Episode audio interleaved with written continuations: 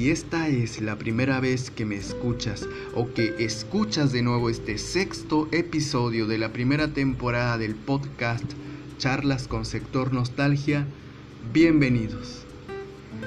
Hemos hablado sobre lecturas, sobre el teatro y su colectividad, sobre la identidad y específicamente los encuentros con el otro como una parte importante en la enseñanza de vida. Y en esos encuentros está el maestro o maestra de vida, porque la enseñanza en este mundo, queda claro, proviene del encuentro con los seres humanos, pero también, de cierto modo, por medio de otros seres vivos.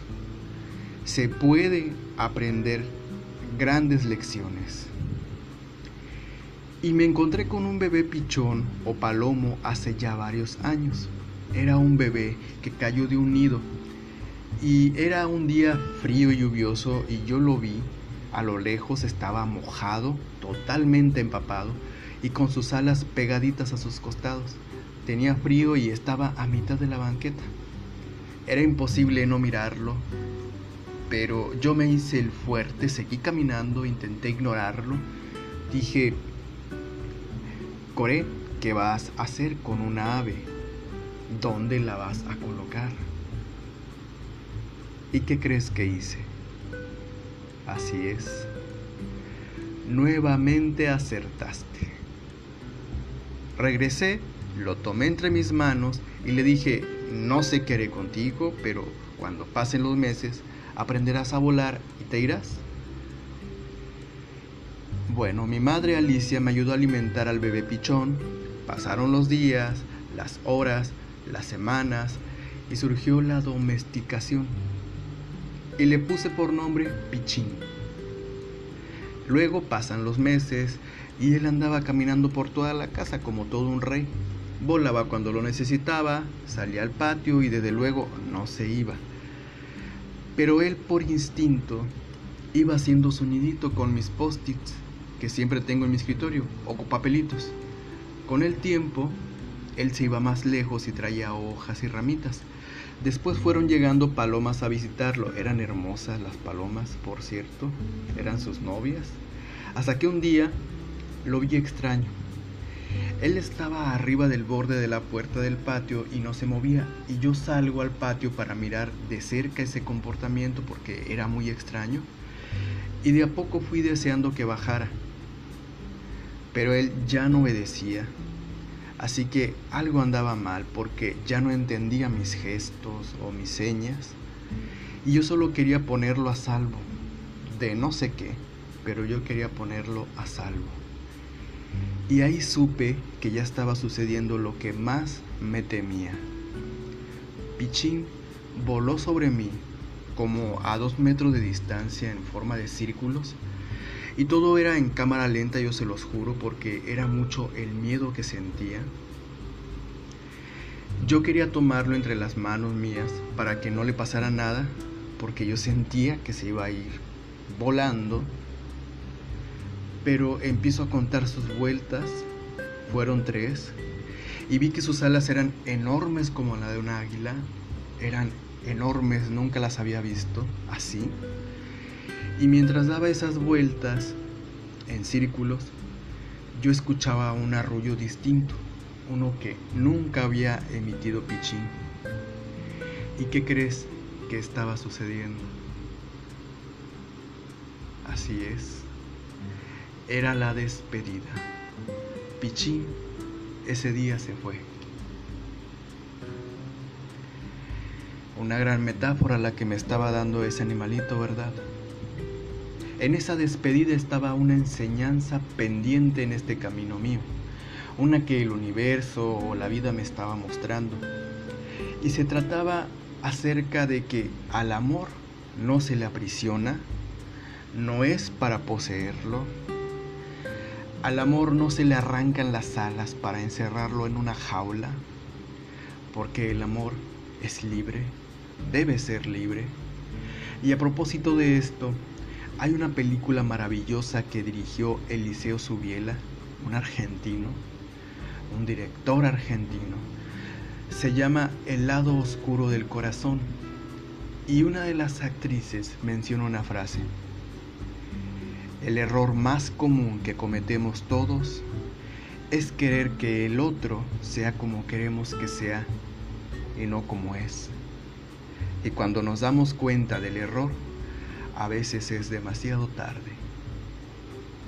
Y ese error era un patrón arraigado y que yo mostraba en mis relaciones personales y que por supuesto no me permitía avanzar como persona. Pichín me dio un gran aprendizaje de vida y para mí es algo que me sigue sorprendiendo infinitamente porque ese aprendizaje tan humano provino de un animalito. Duelen las despedidas, ¿verdad? Pero vienen acompañadas de un gran aprendizaje. A propósito de las despedidas, ¿qué crees? Así es. Hemos llegado al episodio final de este podcast, primera temporada de charlas con sector nostalgia. Y yo estoy muy contento porque reflexiono en lo que he vivido durante estas seis semanas donde también se ha suscitado un encuentro con el otro. Y estoy muy emocionado por eso, porque es muy grato el intercambio con la audiencia que se ha formado. Me refiero a las experiencias o el sentir, ese que se vive a través del Messenger, WhatsApp o mail. Poco a poco sucedió el encuentro con personas de países como Argentina, España, Estados Unidos, Brasil, Panamá, Alemania, Perú y Colombia. Y por supuesto, de México, especialmente del noreste, porque soy norestense y se siente muy bonito que me escuchen en ciudades como Ciudad Victoria, Güemes, Tampico, Reynosa, Saltillo y Monterrey. ¿De qué ciudad, estado y país eres tú que has escuchado cada uno de los episodios? Déjame tu comentario, tu experiencia sobre estos encuentros. Volveré para la segunda temporada. Tengo más charlas, hay mucho por compartir y sabes qué, también deseo que pronto pase esta situación, pero que esa nueva normalidad de la que tanto se habla no nos haga olvidar lo que realmente importa, lo humano y el trabajar en la autocrítica, ya sea en el quehacer teatral, artístico, estudiantil o personal. Que todo lo que hagamos, que todo lo que tú hagas, esté hecho con pasión y amor. Desde un inicio, estos eran los episodios programados para este verano, un verano distinto al que has vivido o que hemos vivido, y fueron programados así, porque yo entro a clases el próximo lunes 31 de agosto al cuarto semestre de mi carrera de educación. Estoy ansioso porque ya empiezan las clases. Y bueno, el trabajo de escritura va a continuar a través del blog Sector Nostalgia. Ya están programados los artículos para septiembre.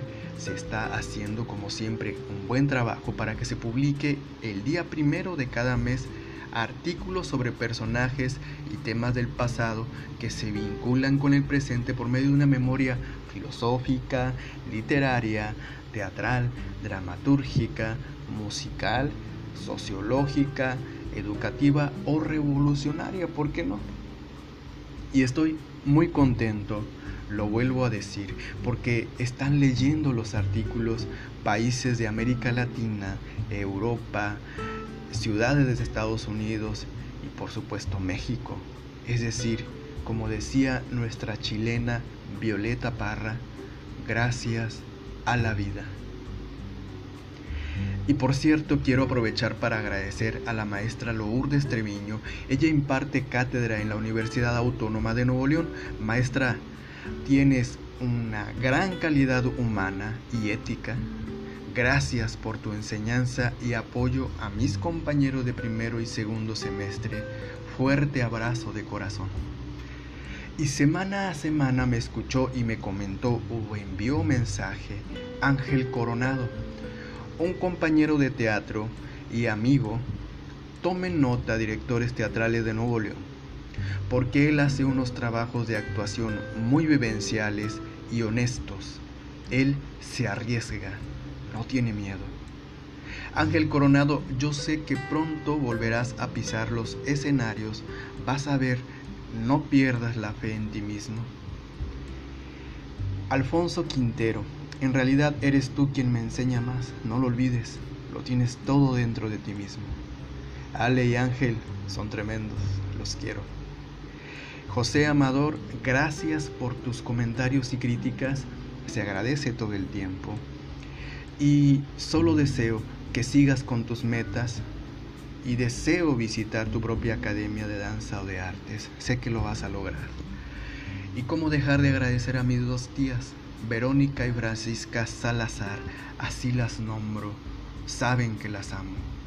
Bere y Lucio, gracias por escuchar. A Dani Álvarez, te agradezco hermano por la gran motivación. Ha sido importante. Y hay una niña que trae por ahí una guerra entre las letras y números. La va a librar porque es muy inteligente. Ella se llama Galilea y solo quiero decirte, Gali, que lo vas a lograr. Serás una gran creadora, yo lo sé. Yo sé que un día irás a París porque ese es tu sueño. Y sabes que los sueños se cumplen. Ánimo y gracias por escucharme. Hay dos hermanos que aprecio, Javier, y Alex. Gracias en serio por lo que hacen. Pronto nos reuniremos, ya verán. Y a mi madre Alicia, estuviste presente, muchas gracias. Eres la inspiración para mis proyectos.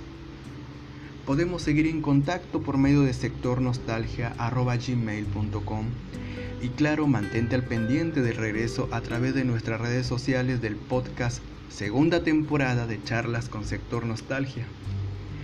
Y hay mucho por seguir agradeciendo, pero ¿qué crees? Así es, ya lo sabes, se ha acabado el tiempo. Ha llegado el momento para decir la frase que semana a semana y episodio tras episodio he pronunciado. Y por último, la despedida. Si estás en algún lugar de este mundo, en cualquier espacio y tiempo en que te encuentres, solo resiste, resiste. Elige un camino con el corazón. Carlos Castañeda. Mi nombre es Aarón Coré, Pasión por el Retorno. Fuerte abrazo y hasta la próxima.